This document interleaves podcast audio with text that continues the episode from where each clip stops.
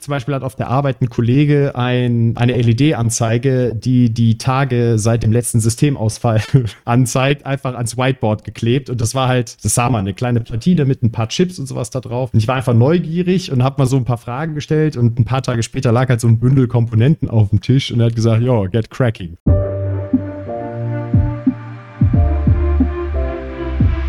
Herzlich willkommen zur Skillbyte Podcast Episode Nummer 58. Faszination Retro Computing. Abonniert unseren Podcast für mehr spannende Themen aus dem Technologieumfeld, wenn ihr IT-Entscheider oder IT-Fachkraft seid. Wenn im Verlauf der Podcast-Episode eine Hörerfrage aufkommt, sendet uns gerne eine E-Mail an podcast.skillbyte.de. Wir freuen uns auch immer über Bewertungen und Weiterempfehlungen des Podcasts an Freunde und Kollegen. Und wenn ihr selbst im IT-Bereich arbeitet und auf der Suche nach einem neuen Job seid, schaut gerne bei uns auf der Jobseite vorbei, auf der Skillbyte Jobseite. Ich bin heute hier mit meinem Bruder Nikolai. Hallo Nikolai. Hallo Maurice. Und wir sprechen über das faszinierende Thema, was ja auch sehr im Trend liegt aktuell, jedenfalls das ist mein Gefühl, Retro-Computing. Ja, das äh, definitiv in den letzten zwei Jahren wieder aufgekommen. Genau, es gibt mittlerweile schon Spezialhefte dazu. Vielleicht willst du kurz zu dir sagen, was du machst und an welchen Projekten du aktuell arbeitest, Nikolai.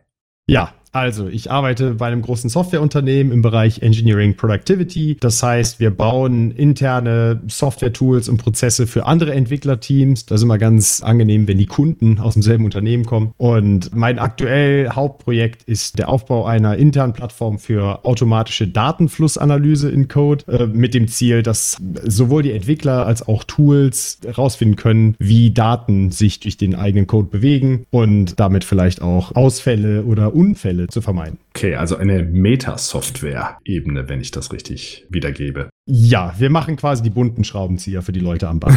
Alles ja. klar. nee, wunderbar. Also du hast beruflich auch viel mit Software zu tun. Jetzt natürlich nicht Retro-Software, sondern moderner Software. Gott sei Dank. Nee, glücklicherweise ist es bei uns schon relativ aktuell. Sonst ist es ja nicht wie bei manchen Versicherungen, dass da doch noch durchaus museale Stücke produktiv betrieben werden. Du beschäftigst dich ja schon relativ lange, wenn ich mich richtig erinnere, mit dem Thema Retro-Computing. Also bestimmt schon als Hobby seit zehn Jahren, wenn nicht noch länger.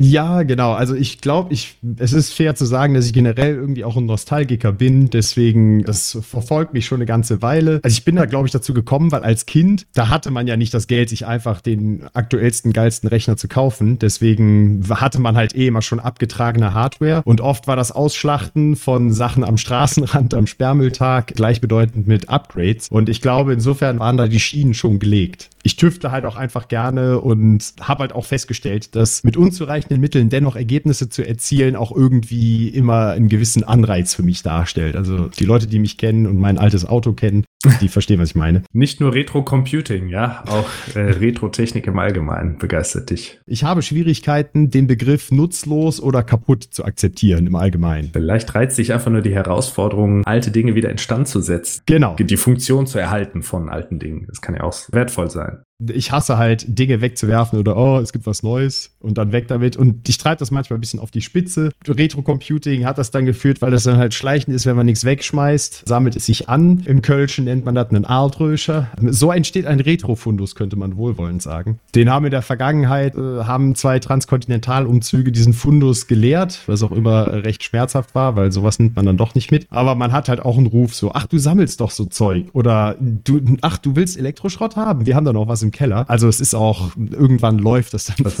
du meinst, wenn man bekannt ist, dann kriegt man freiwillig die Altgeräte der anderen Menschen.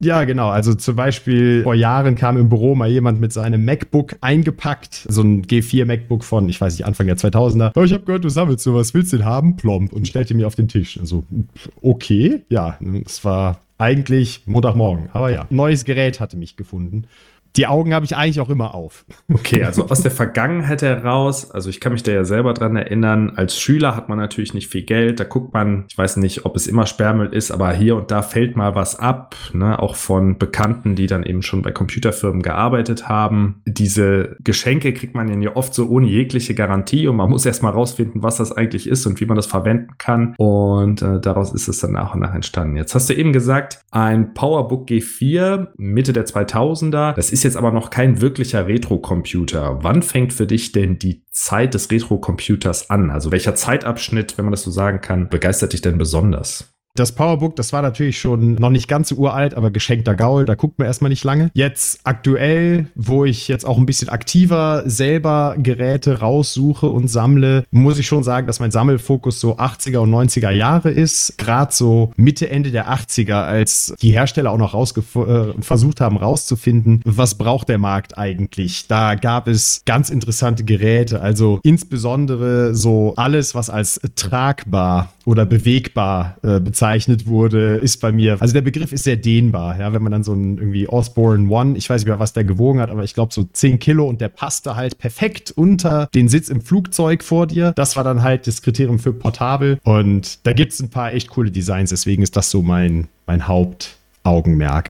Der Osborne One, vielleicht sollten wir das noch sagen, ist so der erste tragbare Computer. Natürlich so eine DOS-Maschine mit einem eingebauten Monitor, der so groß ist wie heute in einem Fahrstuhl. Ja, genau, also so 5 Zoll oder sowas. Also es war an sich, man brauchte nur ein Stromkabel, die Tastatur klippt vorne aufs Gehäuse und Display und das Kettenlaufwerk war alles in einer Einheit. Das heißt, man musste nicht mit mehr als einem Stromkabel und diesem zentnerschweren Ding rumrennen. Soweit ich weiß, war das, glaube ich, tatsächlich der erste Portable in der Form. Also 80er und 90er Jahre, das so die 16-Bit-Ära und die 32-Bit-Ära kann man das ja vielleicht zusammenfassen, ne? Ja, und auch 8-Bit. Also ich meine, so Commodore 64 und so, das war ja so, Gott, die Jahreszahl weiß ich nicht genau, aber Anfang 80er, 82, 83 würde ich jetzt sagen. Das ist auf jeden Fall, die Geräte hatte ich früher, also als Kind, ich meine, Jahrgang 87, ne, wirklich erlebt, hat man die dann vielleicht doch bei Nachbarn Nachbarn, gerade, dass sie da die Kinder die alten Geräte stehen hatten.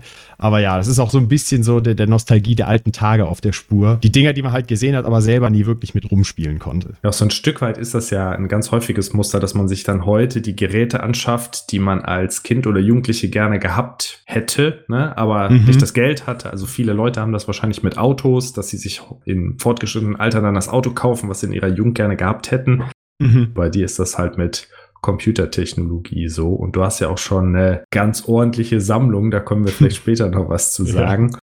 Du hast dich aber generell, wenn ich mich richtig erinnere, schon sehr früh, also auch in dieser Zeit schon für, ich weiß gar nicht, ob man das dann schon Retro nennen kann, hm, hast auch Inhalte publiziert. Also ich kann mich erinnern, dass du, ich glaube, es war ein Internetmagazin, ja. wo du mhm ich möchte jetzt keine Jahreszahl sagen, weil ich da definitiv daneben treffen würde. Ja. Das weißt du besser. Ein Artikel in ein Magazin geschrieben hast als 13-Jähriger zum Thema Networking mit Apple-Computern. Ja, oh Gott, das habe ich das habe ich total vergessen. Ja, ja, das war, ich weiß gar nicht, wie ich da rangekommen bin. Das war About This Particular Macintosh, hieß das Magazin, ATPM. Und irgendwie hatte ich versucht, zwei also zu dem Zeitpunkt schon gut abgetragene Macs irgendwie zu verbinden, um Dateien hin und her zu kopieren über halt die serielle Verbindung. Und glaube war dann, die hatten damals schon DSL, meine ich. Und deswegen habe ich dann online oder vielleicht noch Modem, aber ich habe online nachgeguckt, wie das geht und fand dann auf irgendeiner Webseite, also ich musste mir aus ein paar Quellen was zusammensuchen und hatte es dann am Ende am Laufen und dachte, dann schreibe ich doch mal einen schönen Aufsatz darüber. Ich weiß nicht, wann war das? 2001? Dann war ich so zwölf. 12 oder 13 und dachte, okay, ja, Wahnsinn. schreib's das mal zusammen. Und stimmt, ich glaube, das gibt heute noch. Ja, aber das war, glaube ich, schon auf Englisch äh, abgefasst, oder? Also. Ja, Schulenglisch. Ich weiß, da wurde viel korrigiert, nachdem ich das eingeschickt hatte, aber die Message kam durch. Ja, immerhin, als Zwölfjähriger ein Artikel auf Englisch, das ist ja schon der Wahnsinn eigentlich. Äh, ach, scheiße, das habe ich total vergessen. Ja, genau. Ich glaube, das ging schon als Retro durch, weil einer der Rechner war halt ein Macintosh Plus von, ja, so 1987, 88. Ich denke, der war dann Anfang 2000 galt er auch schon als äh, Retro. Die Geräte zu dem Zeitpunkt des Erscheinens des Artikels wurden die nicht mehr produziert, das weiß ich. Ja, ja, ja, ja. Ach cool. Ach Gott, das habe ich. Ja, ein Trip down Memory Lane. Äh, und das in dieser Folge, wer hätte es gedacht? Ja. Und dann nach dem Abi bis Ende des Studiums, was ist dann passiert? Ja, genau. Das muss ja ungefähr die Zeit, also nicht als Zwölfjähriger, aber einige Jahre später ja, ah, äh, gewesen sein. Ja, genau. Ach Gott, jetzt ich bin total aus der Bahn, weil einfach dieser Artikel, ja, genau. Aber ja, ich glaube, so richtig Blüten zu treiben angefangen hat das so in der Zeit zwischen Abi und Studium. Man hatte ja dann so ein paar Monate, wo man irgendwie auch nichts zu tun hatte. Ja, da habe ich dann irgendwie angefangen, Newsgroups mitzulesen, wo sich halt Leute dann auch über alte Computer in großen Anführungszeichen unterhalten. Äh, für die Leute, die noch Newsgroups lesen, DE Alt Folklore Computer oder Maus Computer, Mac Nostalgie hießen die dann. Und da haben sich Leute über alles Mögliche ausgetauscht. Zum Teil auch irgendwie, ja, dass dann irgendwelche Hochschulen den Computerraum auflösen mit uralten Geräten und wer denn welche abholen möchte. Dazu ist es zwar bei mir nie gekommen. Ich kann mich nur daran erinnern, dass ich meistens angeflamed wurde, weil ich mit Google Groups mitgelesen habe, was wohl einige Newsgroup, ich sag mal, Technikalitäten nicht ganz umgesetzt hat. Da war dann quasi auch mein erstes Projekt, das ich mit dieser Gruppe dann abgeschlossen habe, war ein Apple PowerBook 170, was also leicht neuer ist als dieser uralte Macintosh Plus, über meinen Windows XP Computer ins Internet zu bringen. Also der XP Computer hat quasi dann den Modem-Einwahlknoten gespielt und ich weiß nur, dass das noch irgendwie, weil Windows war der Host und da gab es irgendwelche Komplikationen, aber am Ende hat es dann geklappt und ich glaube, das war mein erster längerer Beitrag dann da drin. Und dann während des Studiums habe ich eigentlich nur weitergelesen. Gut, dann habe ich auch ein paar Jahre im Ausland gewohnt. Da habe ich mich dann nicht besonders viel damit beschäftigt. Jetzt hat es aber in den letzten zwei, drei Jahren nochmal einen richtigen Boost gekriegt. Ich glaube, da sind einfach 2019 sind so ein paar Events zusammengefallen, die für mich die Brücke von der Software auch zur Hardware geschlagen haben und auch so ein bisschen so die Lust am Reparieren, nicht nur Windows neu installieren, sondern den Lötkolben schwingen. Das fing zum Beispiel hat auf der Arbeit ein Kollege ein, eine LED-Anzeige, die die Tage seit dem letzten Systemausfall anzeigt, einfach ans Whiteboard geklebt und das war halt, das sah man, eine kleine Platine mit ein paar Chips und sowas da drauf. Und ich war einfach neugierig und habe mal so ein paar Fragen gestellt und ein paar Tage später lag halt so ein Bündel Komponenten auf dem Tisch und er hat gesagt, yo, get cracking. Und so, oh, okay. Und hat mir dann halt auch gezeigt, wie man vernünftig lötet und nicht nur kalte Lötstellen produziert. Gleichzeitig hat, ich weiß nicht, ob äh, von den Zuhörern jemand den YouTube-Channel Ben Eater kennt, aber der hat ein Video veröffentlicht, wo er quasi auch aus ein paar Chips ein Board zusammensteckt, was ein VGA-Videosignal ausgibt, was also ein ganz normaler Bildschirm anzeigen kann und hat dann die World äh, Worst Video Card gebaut. Und das war für mich irgendwie so ein Moment, wo dieses, man steckt den Stecker rein und es kommt ein Bild raus und an sich ist das ja Magie, die dahinter passiert. Ja, irgendwie muss es funktionieren. Genau, und das wurde dann auf einmal so greifbar runtergebrochen und auf einmal ging es dann um Signalwege und Frequenzen und da habe ich mir gedacht, äh, okay, also so, also ist ja gar nicht so ein Hexenwerk, wenn man einfach mal dahinter guckt. Da habe ich dann angefangen, also irgendwie dann daraus Blut geleckt, habe ich dann versucht mit einem alten FPGA Board, was ich auch mal aus dem Elektroschrott gezogen hatte, mir selber so einen Signalgeber und Videokonvertierer zu bauen. Also ich hatte keine Ahnung, aber irgendwie war diese VGA-Signal zu erstellen, war so ein Projekt, wo ich gesagt habe, so, und alles, was ich dafür brauche, werde ich jetzt rausfinden. Und ich glaube, so diese Kombination zwischen Lötkolben schwingen und irgendwie diese äh, greifbaren Sachen zu generieren, ist das dann so richtig aufgeflammt. Und der Counter, das muss ich jetzt noch nachfragen, bei einem Outage hat er auch einen Knopf, dass man den wieder auf Null zurücksetzen kann? Ja, das war tatsächlich, hatte der Kollege wohl einfach seinen privaten Webspace, da lag eine Textdatei drauf, wo das Datum eingetragen wird und das Ding, das war so, da gibt es heute inzwischen super viele von. Äh, ESP8266 heißt diese Plattform, da kostet so ein ganzes Board mit Wi-Fi und so weiter irgendwie unter 5 Euro. Das heißt, das Ding guckt einfach jede Minute einmal nach, holt diese Datei ab und rechnet dann halt das Datum aus. Aber äh, läuft halt mit USB-Power, also super klein und super cool. Das war auch eine der, der Sachen, wenn man halt mal moderne Hardware nimmt, ist auch vieles sehr einfach geworden. das stimmt. Der Raspberry Pi hat da ja. Und Konsorten, Arduino und Co. haben da wahrscheinlich ein ganz neues Feld aufgetan und viele Bastelprojekte ermöglicht, vom Temperatursensor über Bewässerungsanlagen, Home Automation. Ich mhm. habe selber hier einen am Laufen, der die Luftqualität misst und quasi mir sagt, wann ich das Fenster aufmachen soll, wenn die CO2-Konzentration im Raum zu hoch ist und äh, die Luft einfach schlecht ist. Und ich fand das ganz interessant, ob sich das auf meine Konzentration auswirkt. Ne? Und der Sensor hat 20 Euro gekostet oder so. Also ist wirklich sehr günstig alles. Mit diesen Singleboard-Computern ist es halt auch, weil das meiste gibt es ja auch dann schon, die Software ist schon irgendwo zusammen vorgebaut und wie schnell man sowas am Laufen hat. Also ich glaube, das ist einfach, ja, so seit Raspberry Pi deutlich einfacher geworden. Ja, das stimmt und dem Ökosystem, was da drum entstanden ist. Du hast jetzt eben schon häufiger von Macs gesprochen. Mhm. Hast du denn ein Lieblingssystem oder ein Lieblingsökosystem, worum sich deine Retro-Computer-Aktivitäten drehen? Also dein erster Computer, hast du ja schon gesagt, ist, war der Macintosh Plus.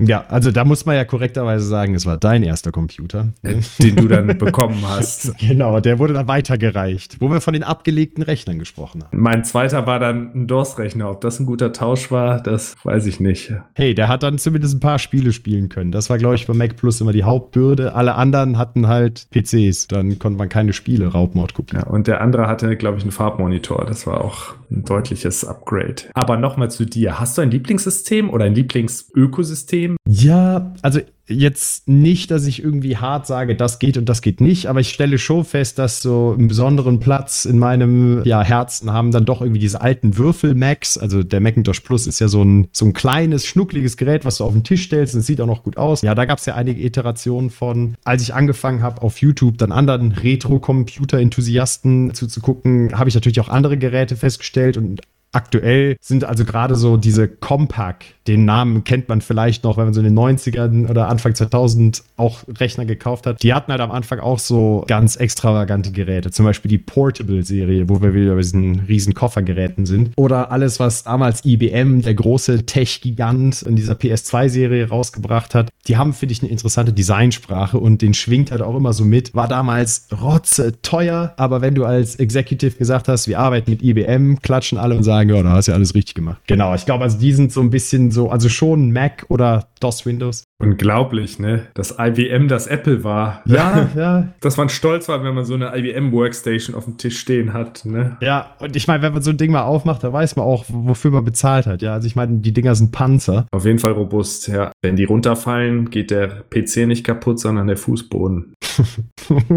ja, genau. Und also die sind einfach irgendwie, also ich finde, die sehen auch oft einfach irgendwie interessant aus, wo ich mich ein bisschen näher noch mit auseinandersetzen möchte, weil ich das damals auch bei, also als Kind bei Freunden gesehen habe, aber nie selber hatte, sind halt so die Commodore Amiga oder Atari-Riege. Da habe ich inzwischen jeweils auch Geräte angehäuft, aber habe noch nicht die Zeit gehabt, mich damit wirklich auseinanderzusetzen. Beziehungsweise der Amiga, den ich von einem guten Freund gekriegt habe, der ist leider von einer ausgelaufenen Batterie zerfressen worden und das habe ich noch nicht geschafft zu reparieren. Glaubst du denn, ist es möglich, den zu retten? Möglich ja. Ob es mir möglich ist, weiß ich nicht, weil ähm, ja, Korrosion, die frisst sich auch durch die, durch die Boards an Schichten, wo du nicht rankommst. Und da habe ich noch nicht rausgefunden, ob das, sage ich mal, in meinen Möglichkeiten ist zu reparieren, wenn ich weiß, was ich tun muss, oder ob das so weit fortgeschritten ist, dass das Board an sich durch ist. Wenn ich da kurz die Warnung aussprechen darf, jeder, der noch so ein Schätzchen im Keller stehen hat, diese internen Batterien sind eine wirkliche Pest. Falls euch was an den Geräten gelegen ist, guckt mal rein und holt sie raus.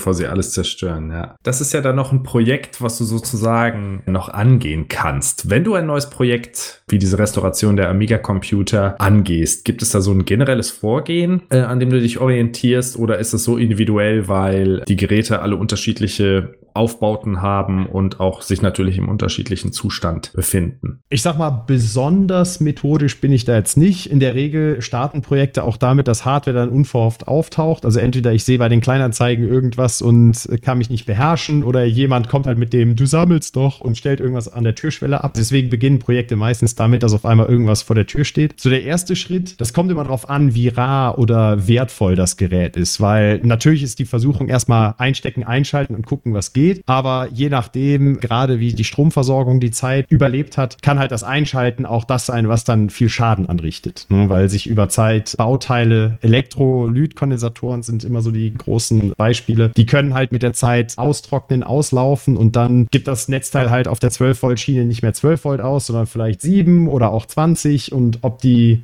ganzen Komponenten dann damit so happy sind, das weiß man halt nicht. Ne? Deswegen, wenn ich das Gefühl habe, hier habe ich irgendwas Besonderes stehen, ist erstmal aufmachen, reingucken, das Netzteil inspizieren, ob es halt irgendwie, also ich hatte schon etwas, da war unten ein See drin. Da war das ganze Elektrolyt rausgelaufen und da war keine Frage, dass das nicht funktionieren wird. Ne? Aber du hast es bemerkt, bevor du eingeschaltet hast. Ja, an der Stelle tatsächlich nicht, da konnte ich mich nicht beherrschen, aber man hörte halt nur sehr unglückliche Geräusche aus dem Netzteil und alles klickte und zischte. Also da hatte ich Glück. Verstehe, aber normalerweise Elkos tauschen oder mal zumindest in Augenschein nehmen und mal eine Spannungsmessung durchführen, ob das Netzteil die Spannung ausgibt, die da auch draufsteht. Genau. Oder wenn es eine externe Stromversorgung hat, ich sage jetzt mal so ein Laptop, kann man natürlich auch einfach mit einem Netzteil, was man kennt, erstmal einschalten. Da kann man zumindest schon mal das Netzteil aus der Sache rausnehmen. Aber quasi einfach auf Glück mal einschalten ist riskant. Aber manchmal kann ich mich nicht beherrschen. Aber immer kommt ja der Moment, wo du es einschalten musst.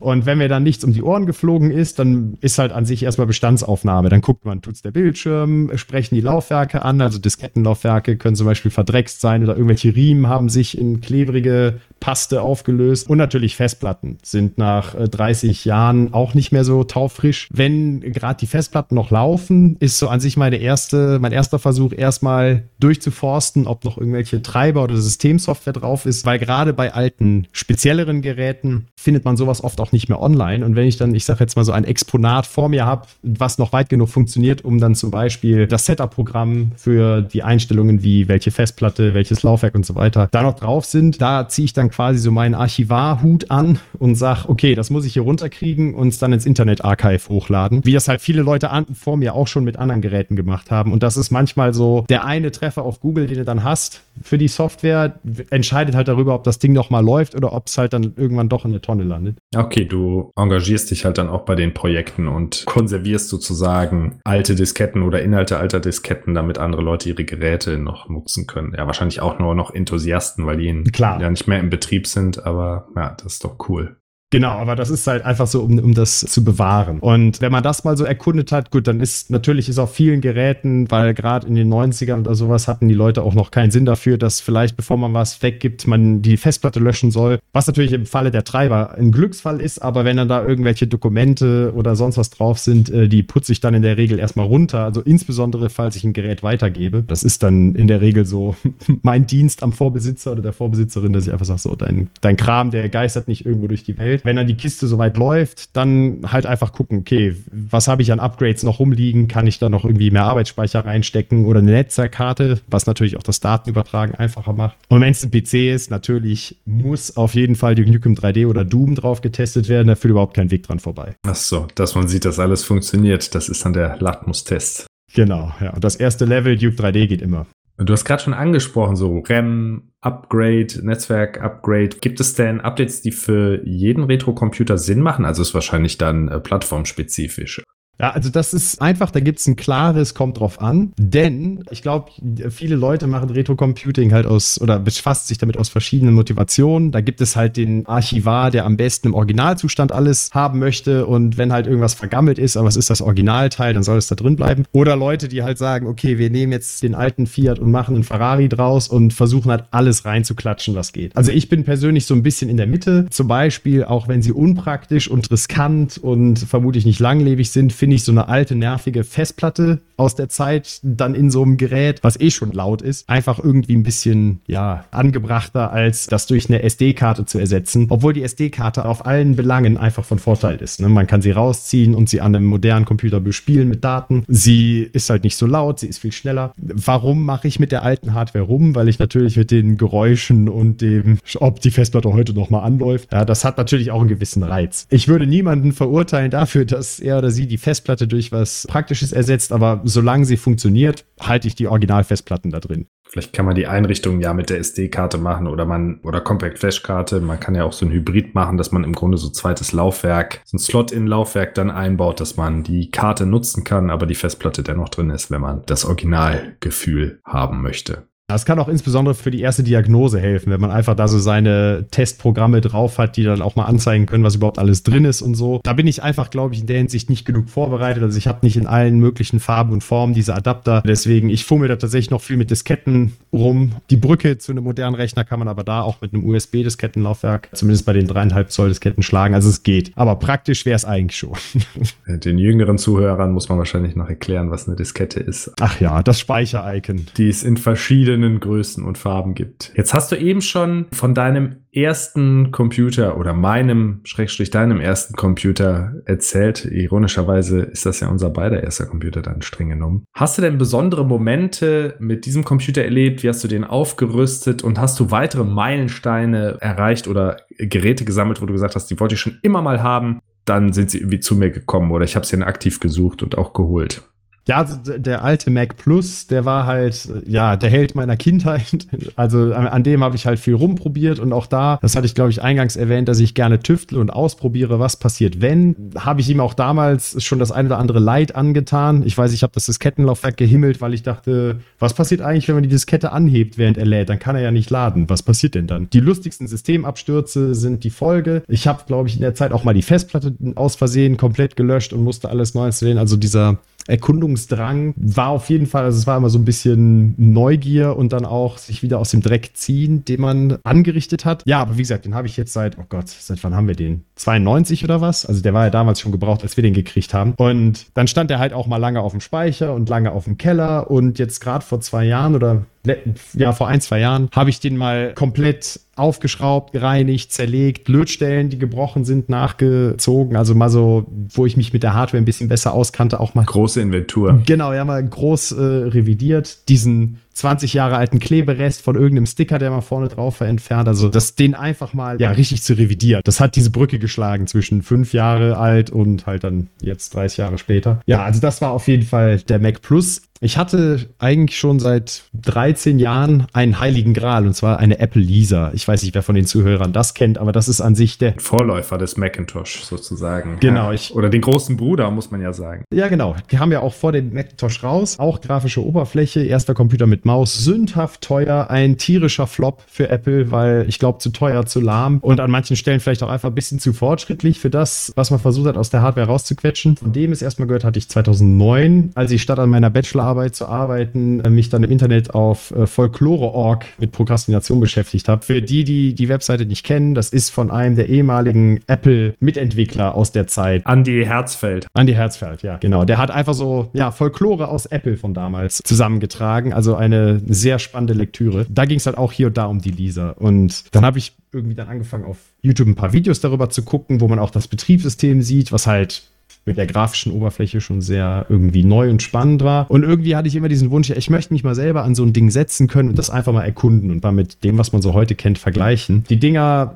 sind halt äh, nicht gerade einfach zu bekommen. Sie waren halt ein Flop, deswegen sind sie auch irgendwann verschwunden. Und die Geräte, die es heute noch gibt, wenn sie funktionieren, kosten halt richtig Asche. Ja, die sind einfach teuer, weil die Leute, die so eine haben, wissen halt, was sie haben und sie sterben halt auch mit der Zeit, weil da gibt es auch wieder ausgelaufene Batterien und alles Mögliche. Da hatte ich aber dann jetzt im letzten Jahr, hatte ich meinen großen Moment, denn nachdem ja einige auf Kleinanzeigen oder so, wo ich immer mal die Augen drauf geworfen hatte, durch die Lappen gegangen sind oder ich dann doch irgendwie zu knauserig war, war jetzt mal der Moment gekommen und habe seit, jetzt lass mich nicht lügen, seit September, glaube ich, tatsächlich meine eigene Lisa hier stehen und konnte mich mal davor setzen und mal so tun, als wäre ich ein CEO 1983 oder vielleicht dessen Sekretär oder Sekretärin, der dann da einen Bericht tippt und den dann auch ausdruckt auf dem alten Nadeldrucker, den wir tatsächlich noch von unserem alten alten Mac hatten. Also das war alles kompatibel. Hat mir das was genutzt? Also produktiv? Absolut nicht. Aber war das geil? Ja.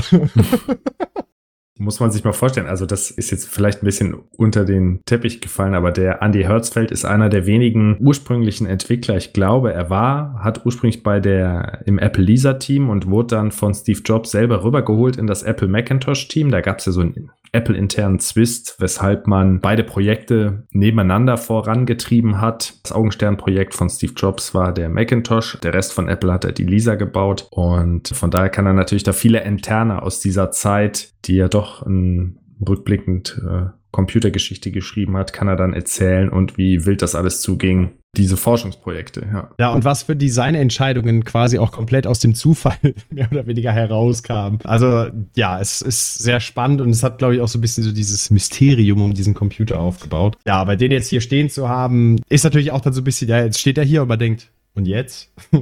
ne, also was macht man jetzt damit? Die Lisa hat für sich den Vorteil, dass sie halt auch irgendwie so ein bisschen interessant aussieht. Also ich hatte sogar tatsächlich Besuch, der dann gefragt hat, oh, was ist denn das? Und das ist dann natürlich meine Stunde. Zwei Stunden Vortrag. Und äh, wenn die Leute dann zu Tode gelangweilt, genau, dann immer wieder gehen. Nee, aber ich meine, also dadurch, dass es grafisch ist und mit der Maus und den Schreibtisch, also können die meisten Leute haben ja dann da auch irgendwie, können den Unterschied zwischen damals und heute noch irgendwie greifbar sehen. Aber allein die Geräuschkulisse, wenn das Ding anläuft, ja, wenn dann die Festplatte anfängt zu nageln und so. Ich habe es jetzt vor kurzem auch gesehen und das ist schon auf jeden Fall ein Hintgucker, auch sie dann eingeschaltet zu sehen oder das Gerät eingeschaltet zu sehen, weil es einfach also diese Festplatte hält, glaube ich, 5 Megabyte mhm. und sie ist so groß wie sechs Kühlakkus, die man in heute in eine Gefriertruhe stecken würde. Also es ist einfach. Und klingt wie ein Traktor. Es ist einfach was passiert in der Zwischenzeit. Also es wäre auch natürlich schade, wenn nicht. Der technische Fortschritt lässt sich genau an diesen Beispielen erkennen. Also eine SD-Karte, die heute so groß ist wie dein Daumennagel, hat ja die zehntausendfache Kapazität ohne Lärm und fast ohne Stromverbrauch. das war jetzt sehr spezifisch halt. Die Lisa war so das äh, mein mein Einhorn, was ich zu finden gesucht habe. Und so generell, ich glaube so besondere Momente waren einfach gelungene Hardware-Reparaturen sind, glaube ich, das, wo ich immer denke, ja, das Ding war an sich Müll und jetzt habe ich da irgendwie rumgefuscht mit meinem Lötkolben und jetzt funktioniert es wieder. Also als Beispiel einfach mal Festplatten, die ewig lange rumlagen, laufen oft nicht mehr an, weil die Leseköpfe sich tatsächlich, die haften einfach auf der Scheibe oder schaffen es nicht mehr, sich äh, zu bewegen aus der Parkposition. Ich hatte tatsächlich schon Erfolg in dem, was man ja nie tun soll, Festplatten aufschrauben und dann mal die Köpfe wieder gangbar machen. Gerade alte Modelle der Marke Connor sind da sehr anfällig für. Irgendein Stück Gummi ist halt inzwischen zu Kaugummi geworden und deswegen kleben die Köpfe einfach fest. Ab und an auch immer sehr effektvoll, wenn man dann Besuch hat und so eine Festplatte da hat und die läuft nicht an, wenn man ihr dann mal schön oder wenn man sie dann schön eingesteckt mal auf die Seite des Schreibtisches schlägt, dann läuft es auf einmal wieder an und funktioniert. Das ist immer so das beste Beispiel für Percussive Maintenance. Aber einfach ja so Dinge von den Toten zurückholen. Das ist eigentlich immer so. Selbst wenn ich da keine Verwendung für das Gerät habe, aber ich habe meine, meinen Auftrag erfüllt. Dieses Erfolgserlebnis halt der Restaurierung. Ich hätte gedacht, es ist ja interessant, dass sie wirklich aufliegen. Ich hätte gedacht, dass das Fett, was diesen Track-Motor, diesen Schrittmotor oder diesen Laserarm gangbar hält, dass das irgendwie weggetrocknet ist. Aber es kann es ja eigentlich nicht, weil eine Festplatte ist ja ein abgeschlossenes System, ne? Also es gibt es auch, dass dann in den, in den Lagern von den Motoren irgendwelche Fette oder dass die einfach mit der Zeit verharrten. So, und dann ist irgendwann der Widerstand im Motor drin zu groß, als dass er anlaufen kann. Aber deswegen ist dann so der Schlag auf den Tisch oder das Drehen, wenn die Festplatte Strom hat, ist dann quasi wie so ein Kickstarter am Moped. Ja. wenn die Kiste einfach läuft, dann läuft Du hast ja jetzt viele Rechner instand gesetzt für dich selber, einfach aus Spaß an der Reparatur. Besuchst du denn auch Community-Treffen oder teilst dann Anleitungen online oder bist aktiv in dieser, mhm. ich nenne es mal Retro-Computing-Community. Äh, betätigst du dich da irgendwie? Das ist, glaube ich, auch so eine der Motivationen, die ich dahinter habe, dass ich die Sachen hier nicht nur rumstehen haben will, damit sie dann Staub sammeln, weil das finde ich dann auch immer so ein bisschen, ja, schade, sondern am meisten Spaß macht es mir eigentlich, wenn ich das Gefühl habe, das mit anderen Leuten teilen zu können. Ob das jetzt entweder selber Enthusiasten sind, wo man dann halt fachsimpeln kann, oder Leute, die an sich überhaupt nichts damit zu tun haben, aber die zumindest so ein bisschen die Faszination dahinter verstehen können. Ich denke da immer so ein bisschen, wenn jemand so eine riesige Eisenbahn im Keller hat, ist jetzt vielleicht auch nichts, was ich mir selber aufbauen würde, aber wenn man dann sieht, wie viel Liebe jemand da reingesteckt hat, um diese Landschaft aufzubauen, das erschließt sich auch mir als Nicht-Eisenbahner. Deswegen ist halt so der Austausch mit Leuten, das finde ich eigentlich immer am spannendsten. Und gerade auch, wenn man jetzt irgendwelche Hardware gekriegt hat, hat und sie funktioniert nicht, dann weiß ich auch oft gar nicht, wo ich anfangen muss. Und dann gibt es zum Beispiel Webforen wie das von der Vintage Computer Federation, vcfed.org oder speziell für Apple-Geräte oder zumindest benutze ich es dafür 68kmla.org, wo einfach fast jedes Problem für fast jeden Rechner aus der Zeit schon mal irgendwie erlebt wurde und die Leute am Fachsimpeln sind, wie man es denn retten kann. Oder wenn nicht und ich habe es dann geschafft, irgendwie für so ein Gerät äh, das wieder gangbar zu machen, dann schreibe ich da dann auch Beiträge, wo ich dann einfach sage, ja, hier, in dem Netzteil habe ich mal die Sachen ausgetauscht und das sind übrigens die Werte. Dack, dack, dack, dack, dack. Da hatte ich einmal unter so einem Beitrag, wo dann ein paar Monate später geschrieben hat, oh, ich habe jetzt gerade auch so ein Ding gefunden, man findet ja nichts online darüber, außer hier dein Beitrag. Und da habe ich auch gesagt, oh, alles richtig gemacht. Ja. Also wird einem richtig warm ums Herz, weil es hat keinen wirklichen praktischen Nutzen, aber es macht einfach Spaß. Und man kann mal was zurückgeben. Ne? Man hast ja wahrscheinlich schon viele Schaltpläne, Widerstandswerte oder sowas im Internet eben besorgt. Und ähm, ja, jetzt ist man selber Teil dieser Community. Genau, das ist halt das eine so online, wenn, wenn ich dann hier in meinem Kämmerchen sitze und da versuche, was zu reparieren. Was ich jetzt in den letzten Jahren auch ein bisschen gemacht habe, ist, dass ich tatsächlich geschafft habe, mal zu Meetups zu gehen. Letztes Jahr war zum Beispiel das Vintage Computer Federation Meetup in Zürich. Da waren halt auch in der Halle haben Leute einfach ein paar von ihren Geräten aufgebaut. Alle lauffähig, man konnte dran rumfingern, mit den Leuten darüber sprechen, wo halt auch die Idee war, die Geräte in ein Museum zu stellen, ist das eine, aber dass sie laufen und man damit interagieren kann und auch dann zum Beispiel sehen kann, was sie konnten oder auch nicht. Das hat einfach eine besondere Magie. Manche Leute stelle ich dann fest, die sind halt noch mal tausendmal tiefer in der Materie drin. Das ist dann teilweise auch ein bisschen einschüchternd, aber es ist, äh, es ist einfach cool. Also ich, ich mag es. Man ist halt unter Gleichgesinnten natürlich, ne? Ja, oder die sind vielleicht auf ein Modell fokussiert und äh, wissen halt viel, viel mehr mhm. über diese eine Epoche oder über den C64 oder bauen irgendwelche Komponenten nach. Das gibt's ja auch häufig, dass man für Chips oder Komponenten Komponenten, die es nicht mehr gibt, dass es dann so Retro-Nachbauten gibt. Natürlich bringen die Leute da auch die Sahnestücke ihrer Sammlung hin. Das heißt, da sieht man dann auch, sage ich mal, die ungewöhnlicheren Geräte. Da schon mal Spoiler Alert. In diesem Jahr, wenn das im Winter wieder stattfindet, werde ich da wohl mal mit meiner Lisa hinrocken. Insofern, mm. wen es juckt, ja, äh, Zürich im November diesen Jahres. ja, der kann die Festplatte mit den eigenen Ohren, Augen und Ohren dann aufnehmen. Die wird man auch in der Halle noch hören. Ja, ja. garantiert. Und das Licht wird kurz flackern, wenn sie eingeschaltet wird. ja, ja, genau. Dinge, die ich noch machen möchte. Es gibt hier in der Region auch Hackerspaces, die sich explizit auch mit alter Hardware und Retro im Allgemeinen befassen. Da wollte ich einfach mal vorbeischauen, was die Leute da eigentlich so machen, was das für Leute sind. Da bin ich noch nicht zu gekommen. Gleichgesinnte treffen, weil das natürlich auch den, den Pool der Leute, mit denen man tauschen und äh, irgendwie gemeinsam an irgendeinem Projekt basteln kann, erweitert. Und was ich noch vorhabe, ist YouTube-Videos von den selteneren Sachen, die ich habe, zu machen, weil äh, das ist natürlich der einfachste Weg, um Leute zu erreichen. Ich gucke tierisch viele von diesen Videos, also könnte ich ja wohl auch mal welche machen. Das ist tatsächlich Arbeit. ja, ja, das ist richtig viel Arbeit. Du hast ja ein Video schon mal gemacht, ja. äh, wenn ich mich recht erinnere. Und das ist also wahrscheinlich so viel Arbeit wie die äh, Reparatur selber. Es muss halt auch spannend sein. Ich habe halt eine Stunde Material, wo ich die ganze Zeit in die falsche Richtung debugge, dann äh, hochgeladen. Das ist, das muss man mögen, sich das anzugucken.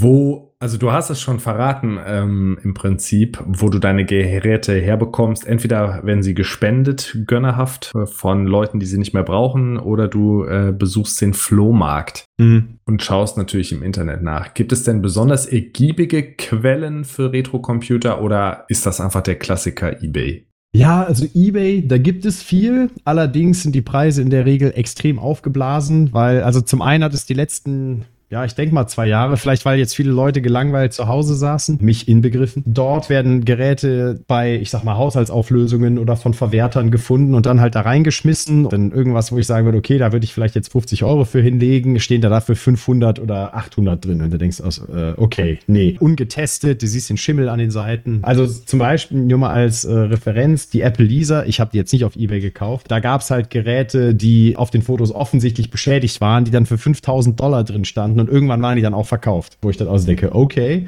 irgendwer hat dann doch das Geld. Und eine original verpackte, noch mit aller Verpackung, das ist schon besonders, ist für 17.000 Dollar weggegangen. Na gut, vielleicht ein Museum oder ein Spender. Oder halt einfach jemand, der dieses ikonische Ding in seinem Wohnzimmer stehen haben will, weil, ja. Ich könnte mir auch vorstellen, es gibt Leute, die müssen alle Macs haben, also alle, alle. Und dann fehlt denen der noch und dann ist es auch egal. Ja, genau. Also deswegen, eBay ist dann natürlich einfach, weil man muss niemanden kennen. Aber ich stelle halt fest, je mehr man sich auch in diesen Gruppen bewegt, desto mehr Geräte sind auch einfach verfügbar, weil die sich natürlich bei diesen Leuten sammeln. Mein Eindruck ist, dass die Leute gerne Geräte tauschen, weil die haben dann so ähnlich wie ich bei der Lisa, haben die mal so diese Spannung erlebt mit dem Ding und haben mal rumexperimentiert, aber dann irgendwann hat man sich auch, ich sag mal, satt gespielt. Und dann ist natürlich cool, A, jemandem, der ähnlich motiviert ist oder begeistert ist, so ein Gerät zu geben, statt irgendjemandem, der es vermutlich sofort bei eBay fürs Doppelte weiterverkauft. Und halt auch einfach zu wissen, ja komm, und beim nächsten Mal tauschen wir dann auch wieder. Also das ist auch so ein bisschen so diese Community. Das habe ich selber auch schon gemacht, dass ich Dinge, die vermutlich bei eBay in 100er gebracht hätten, dass ich die anderen Leuten geschenkt habe, weil ich einfach sage, weißt du was, du machst damit was. Das finde ich cool. So auf ähnlichem Wege kriege ich auch Geräte. Deswegen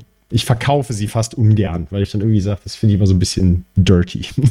okay, aber das ist ja ganz interessant, überhaupt zu sehen, dass das scheinbar ein Wachstumsbereich ist, wenn die Leute auch die horrenden Preise, die aufgerufen werden, bezahlen. Also das heißt ja, dass der Bedarf groß zu sein scheint und auch die äh, YouTube-Videos dann auf jeden Fall viele Zuschauer finden werden, einfach weil das Thema viele Menschen interessiert. Ja, also was noch so ein bisschen besser geht, sind tatsächlich die eBay Kleinanzeigen, weil da kaum gewerbliche Leute drin sind und auch oft dann habe ich im Keller gefunden, keine Ahnung, ob es noch tut. Und da gibt es auch Leute, die, was ich als, ich sag mal, vernünftige Preise definieren würde, anbieten. Also ich habe auch schon für alte Geräte 200, 300 Euro tatsächlich bezahlt, aber das ist dann auch, wo ich sage, okay, das ist ein cooles Teil, was ich gerne haben möchte. Ich finde, es ist auch dadurch, dass die Dinger rar sind, haben die natürlich auch einen gewissen Wert bekommen.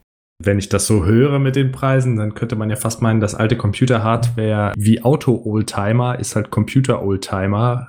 Wenn es das richtige Stück ist, kann es ja doch sehr wertvoll sein. Also die original verpackte Lisa, auch wenn sie 17.000 Dollar gekostet hat, ich kann mir nicht vorstellen, dass der neue Käufer sie auspackt, sondern wahrscheinlich wie mit den Actionfiguren oder gut erhaltenen Oldtimern wird die irgendwo eingelagert und bringt dann in zehn Jahren nochmal das Doppelte oder so. Das kann gut sein, ja. Aber das ist nicht meine Motivation. Also ich finde eigentlich der wahre Rausch bei der Beschaffung ist, wenn man dann zum Beispiel irgendwo in die Elektroschrotttonne beim lokalen Recycler guckt, dann irgendwas findet und es auch mitnehmen darf. Das ist immer die große Frage, weil, also wenn man einfach nimmt und wegläuft, dann ist es an sich Diebstahl. Oder halt lokale Flohmärkte oder halt, wenn dann jemand sagt, ach ja, wir haben auch noch so ein Ding im Keller, willst du das haben? Dann, dann fühle ich mich wieder, als wäre ich fünf und Weihnachten ist heute. Ich glaube, gerade so diese Schatzsuche, die ist so ganz besonders, weil man nie weiß, was man kriegt verfolgst du ein übergeordnetes Ziel? Da bist du schon ein bisschen drauf eingegangen, ne? an der Community zu partizipieren, YouTube-Videos gegebenenfalls zu produzieren, um einfach dieses Wissen zu konservieren und weitere Gleichgesinnte zu finden, ne? der Community was zurückzugeben. Das sind so eigentlich die Haupttreiber. Es gibt noch so ein bisschen, manchmal denke ich einfach, ach, es wäre doch irgendwie mal cool, mit diesem alten Ding ins Internet zu gehen, ja, oder mit der Apple Lisa jetzt mein, zum Beispiel mein Raspberry Pi, der Netzwerk hängt, den über eine Terminal-Software zu administrieren oder irgendwie sowas, ne? wo ich einfach denke, denke, eine völlig unnötige Brücke, aber die möchte ich schlagen. Genau, aber es ist an sich einfach dokumentieren und erhalten. Schon ein Archivar. Ja, so ein bisschen, weil gerade also dieser Rausch dann auch, ja, das habe ich jetzt noch gefunden und ich kann es hier aufs Internet Archive hochladen und irgendjemand anders kann dann damit sein Gerät retten. Das ist irgendwie einfach geil. Hm, verstehe. Und halt das Informieren, was ich meinte, dass auch Leute wissen, wenn sie so ein Gerät rumstehen haben, manche von denen altern halt schlecht. Und gerade so PCs aus den, oder alte Macs, diese kleinen äh, schnuckligen Macs, die haben zum Teil interne Batterien, die explodieren irgendwann alle und äh, zerfressen das ganze Mainboard. Also da habe ich schon zwei Exemplare leider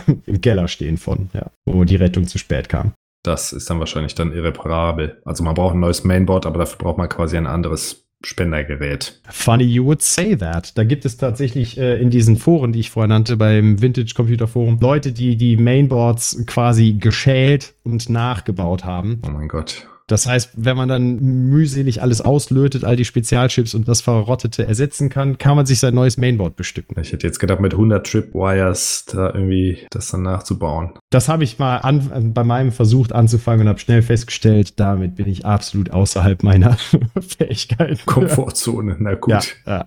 Du hast jetzt eben gesagt, an alter Technologie fasziniert dich schon so dieses Reparieren wollen, erhalten wollen. Das ist ja auch schon ne Lötkolben. Das heißt, du hast schon einen Fokus eher auf die Hardware-Seite oder fasziniert dich auch die Software, also einfach alte Spiele, ne, die Grafikoberfläche von dieser, also quasi so dieses Finder Environment, mhm. wie hat damals die Datei ausgesehen, wie wurde da der Arbeitsablauf organisiert? Kannst du da Fokus benennen es kommt ein bisschen aufs Gerät an. Also, wie ich eingangs erwähnte, sind manche Geräte einfach aufgrund ihrer Bauform spannend. Also dann irgendwie, was man als tragbar bezeichnet hat. Dann auch, wenn man dann irgendwas ersetzen möchte, wie einfach oder hart ist es, die Dinge auseinanderzunehmen und an die entsprechenden Komponenten ranzukommen. Also, es ist irgendwie einfach so ein bisschen wie so ein besonderes Puzzle. Das ist so ein bisschen einfach das, was mich interessiert, dass ich sehen möchte, wie hat man es denn damals gemacht. Bei der Software ist es oft so, also es gibt ja aber tausend Betriebssysteme, von denen man vielleicht mal gehört hat, aber die noch nicht selber mal unter den Fingern hatten. Also auf der Liste steht für mich zum Beispiel noch OS 2 von IBM, was ja, glaube ich, damals auch so ein Windows 3.11 Konkurrenz war. Ja, das wurde von Microsoft und IBM zusammen entwickelt und bin da jetzt nicht mehr ganz geschichtssicher. Es gab auf jeden Fall einen Streit, der dazu geführt hat, dass Microsoft die eigene Windows-Plattform weiterentwickelt hat und IBM aber OS 2 weiterentwickelt hat. Ich weiß es nicht mehr genau. Es kam auf jeden Fall zum Streit, ob es sich um Lizenzzahlungen handelt, also ob das einen finanziellen Grund hatte oder ob man da technologisch einfach auseinandergedriftet ist. Müsste ich jetzt nachschauen. Eigentlich wäre Windows NT wäre OS 2 geworden. Siehst du, da weißt du besser Bescheid als ich. Sowas ähnliches meine ich, hätte ich auch mal gehört, dann wird das wohl stimmen. Knallhartes Faktenwissen hier. mal mit unbekannten Systemen rumspielen. Das könnte man natürlich auch einfach in einem Software-Emulator machen, ne, mit dem Komfort meines aktuellen Rechners. Aber das hat irgendwie nicht den, das hat nicht die gleiche Frustration. Das macht nicht. du meinst, man muss wirklich die zehn Minuten abwarten, bis es gestartet ist und genau wie früher. Genau, also es ist, das ist so ein bisschen so diese, diese Selbstgeißelung, die gehört schon dazu, dass es dann irgendwie ewig dauert zu installieren, dass das Knackern der Festplatte beim Laden und das war zum Beispiel bei der Lisa eine spannende Erkenntnis für mich, wie unglaublich, unfassbar lahm die Kiste ist. Also hm. geiles System von den Konzepten, dass man halt Sachen an sich nur minimiert und sie nicht beendet und also sehr viele Konzepte, die ich das Gefühl hatte, die am PC erst so 10 Jahre, 15 Jahre später aller Orten waren waren. Aber jeder zweite Klick braucht erstmal wieder fünf Sekunden, bis sich wieder irgendwas tut. Also, und das hast du auf dem Emulator, außer der ist halt wirklich so geschrieben, dass er das auch nachbildet, hat man das einfach nicht. Ne? Und dann denkt man also, man klickt und es geht zip, zip, zip, zip und das verändert einfach die Erfahrung. Ich glaube, es ist auch da einfach an die Hardware ranzukommen, ist natürlich auch das größere Achievement. Das ist vermutlich auch einfach so ein bisschen, ich weiß nicht, ob es der Street Cred wert ist oder einfach, aber dieses, ja, dass man wirklich mit der klobigen Maus und der alten Tastatur und so weiter darum macht, das ist schon irgendwie noch ein bisschen besonders. Also ich kann das nachvollziehen durchaus, dass einen das fasziniert. Ich muss aber sagen, ich bin froh, dass einige Probleme, die es früher gab, dass die einfach äh, gelöst wurden. Hier mit Base Memory, High Memory, Auto-Exec-Pod-Konfigurationen, dass man in jüngerer Vergangenheit die Festplatten aus Privatcomputern quasi verbannt hat und gegen SSDs ersetzt hat, dass sich auch der, die Leistungsaufnahme im Verhältnis zur Leistung ja deutlich gesteigert hat und immer noch steigert. Also das äh, sind begrüßenswerte Entwicklungen. Ja, dass die grafische Benutzeroberfläche Standard geworden ist, klar. Total sinnvoll. Ich wollte sagen, also das in meinem Produktivsystem bin ich natürlich auch froh, wenn das möglichst moderne und zackige Hardware ist. Also in meinem Rechner dreht sich auch keine magnetische Festplatte mehr, weil so schön die Geräusche und so weiter sind, man, wenn man halt irgendwas erledigt haben will, ist natürlich das meistens mit moderner Hardware deutlich schneller. Meine Nostalgie kennt auch Grenzen.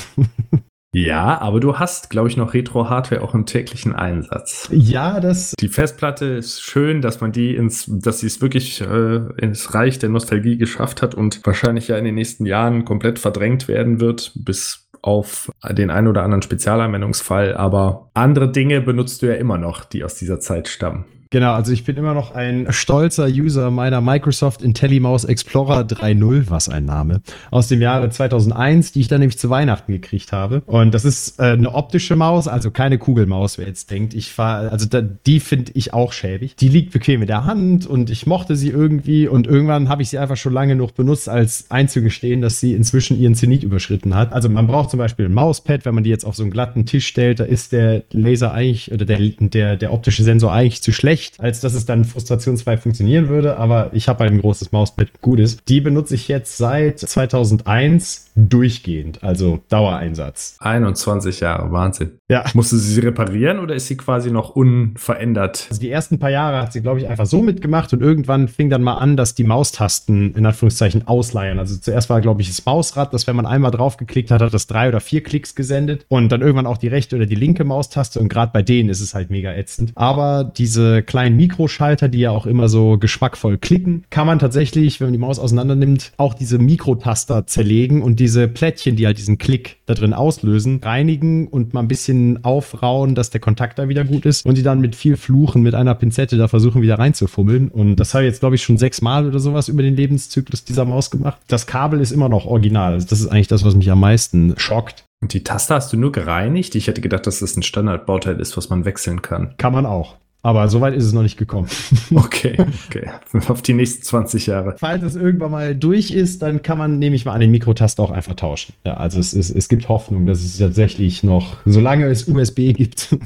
noch ein paar Jahre wird uns das begleiten. Ja, und die, äh, die ist tatsächlich auch damals mit mir in die USA und zurück umgezogen. Im Büro habe ich die auch. Ach, du hast die zweimal. Ja, mir hat damals ein Kumpel, hat mir seine, die er beim Counter-Strike-Spielen durchgebracht hat. Da ist nämlich, glaube ich, auch das Mausrad draufgegangen. Und es kann sein, dass das sogar das erste Mal war, dass ich da festgestellt habe, dass man die Taste reparieren kann, statt sie auszutauschen. Und der hat mir da damals, als sie, ich sag mal, drei Jahre alt war, gegeben, so nach dem Motto, ja, mach, was du willst. Das ist meine Büromaus. Ich glaube, diese Mäuse, original verpackt, damit erzielt man auch ein Vermögen. Vermögen weiß ich nicht, aber vermutlich mehr, als sie neu gekostet hat. Microsoft hat sie schon mal neu aufgelegt, tatsächlich vor, ich glaube, zehn Jahren, aber es war irgendwie nicht mehr genauso gleich und ich weiß nicht, ob die Leute sie toll fanden, aber ähm, ja, ich habe ja immer noch diesen silbernen Ranzblock. Ja, stimmt. Bei der Neuauflage war ich kurz versucht äh, und habe dann die Reviews gelesen und ich glaube, sie ist so gummiert mit so einer Gummischicht, die aber dann schnell faul wird und dann habe ich es auch gelassen, ja. Das ist ein Stück Retro-Hardware, die vermutlich könnte man es upgraden und ein paar neue Sachen genießen, aber letztlich ist es eine Maus. Mir gefällt die Mausform. Ich habe nach 20 Jahren Benutzung keine Probleme mit dem Handgelenk. Das ist vielleicht auch gut zu erwähnen. Ja, und für mich passt sie. Und jetzt ist es vor allem von Vernunft los gesagt. Jetzt will ich einfach sehen, wie lange das Ding noch mitmacht. Also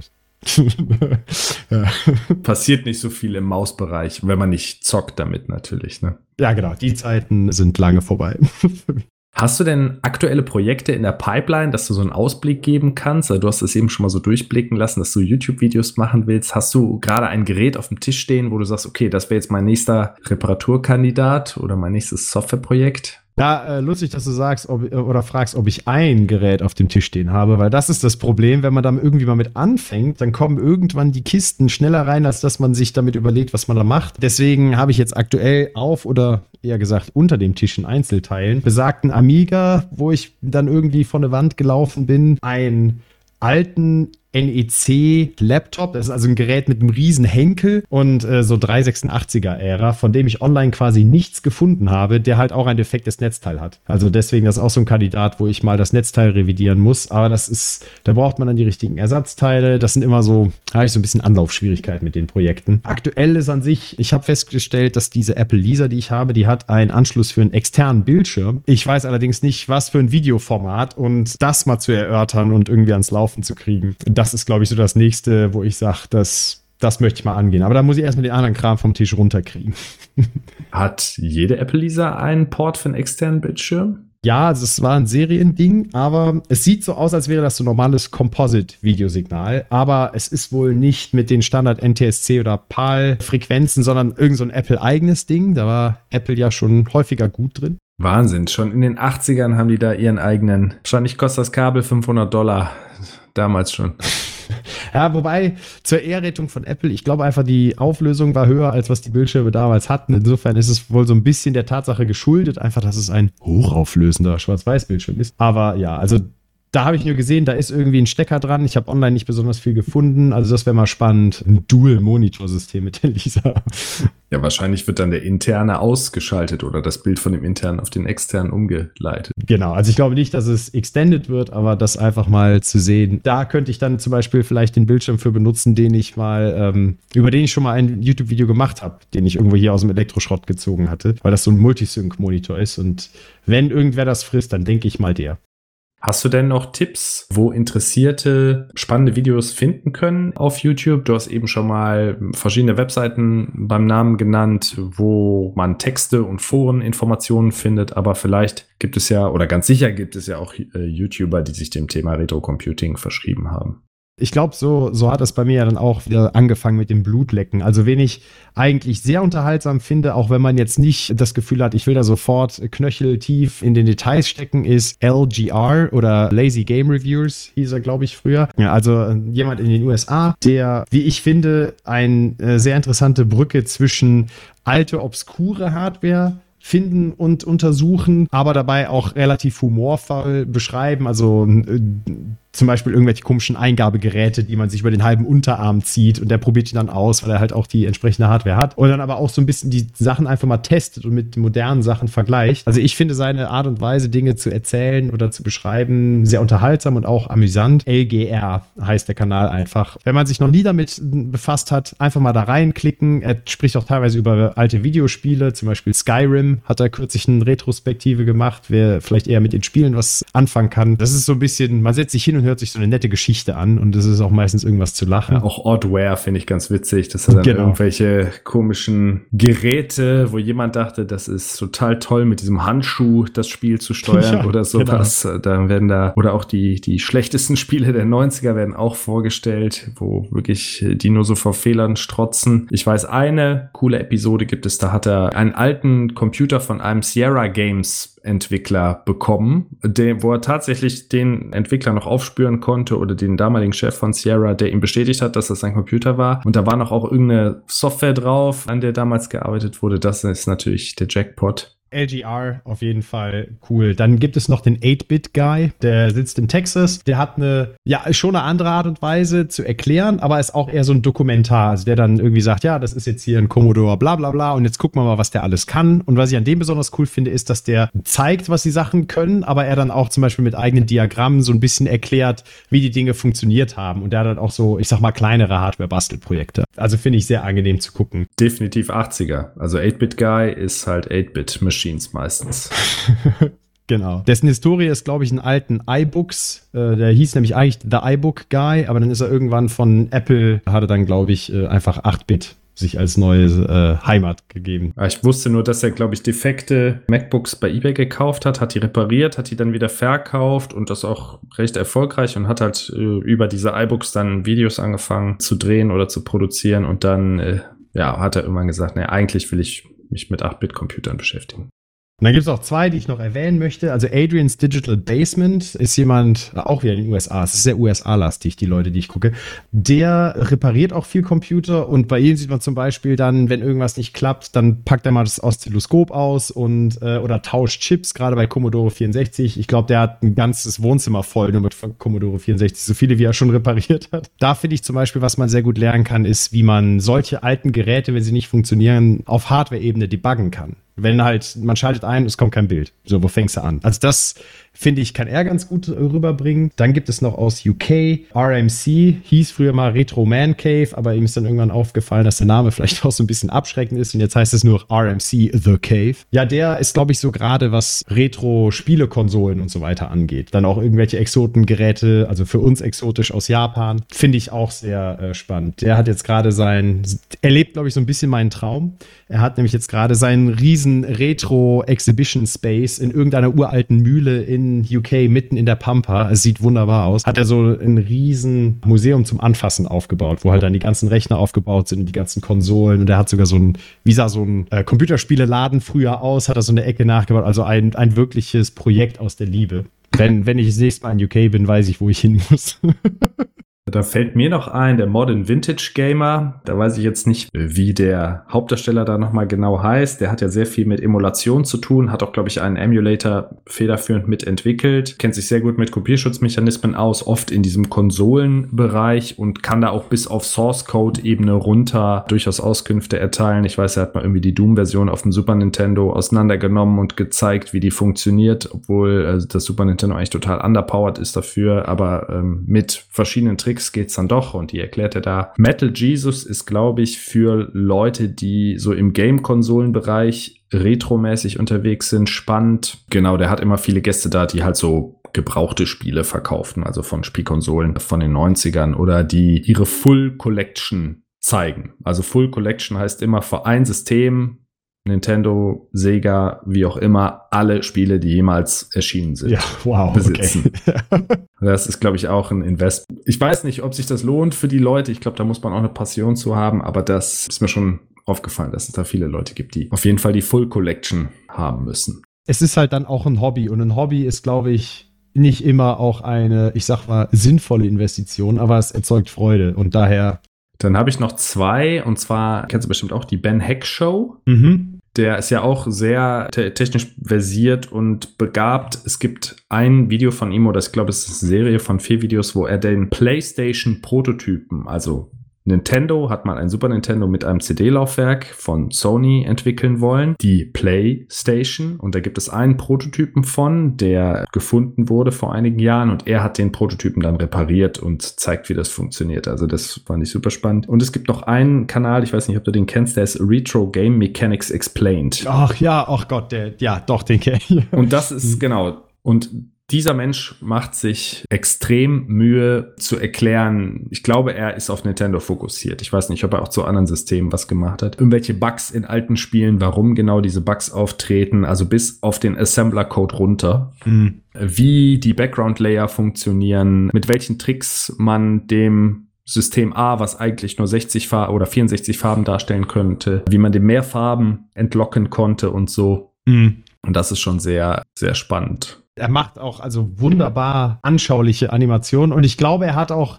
er hat auch, wo du sagst Bugs, hat er glaube ich von so ein paar Tool-Assisted Speedruns in Super Mario und so weiter runtergebrochen wie das komische Rumgehüpfe dazu führt, dass äh, genau dann halt das, das Programm anfängt, aus ungültigem Speicher zu lesen und warum man dann über den Controller-Port Daten reinfischen kann. Also super spannend, ja. Ja, oder warum, wenn man rückwärts gegen die Wand springt, man durch diesen Block geschoben ja, wird und so. Genau. Ja, genau. Ja.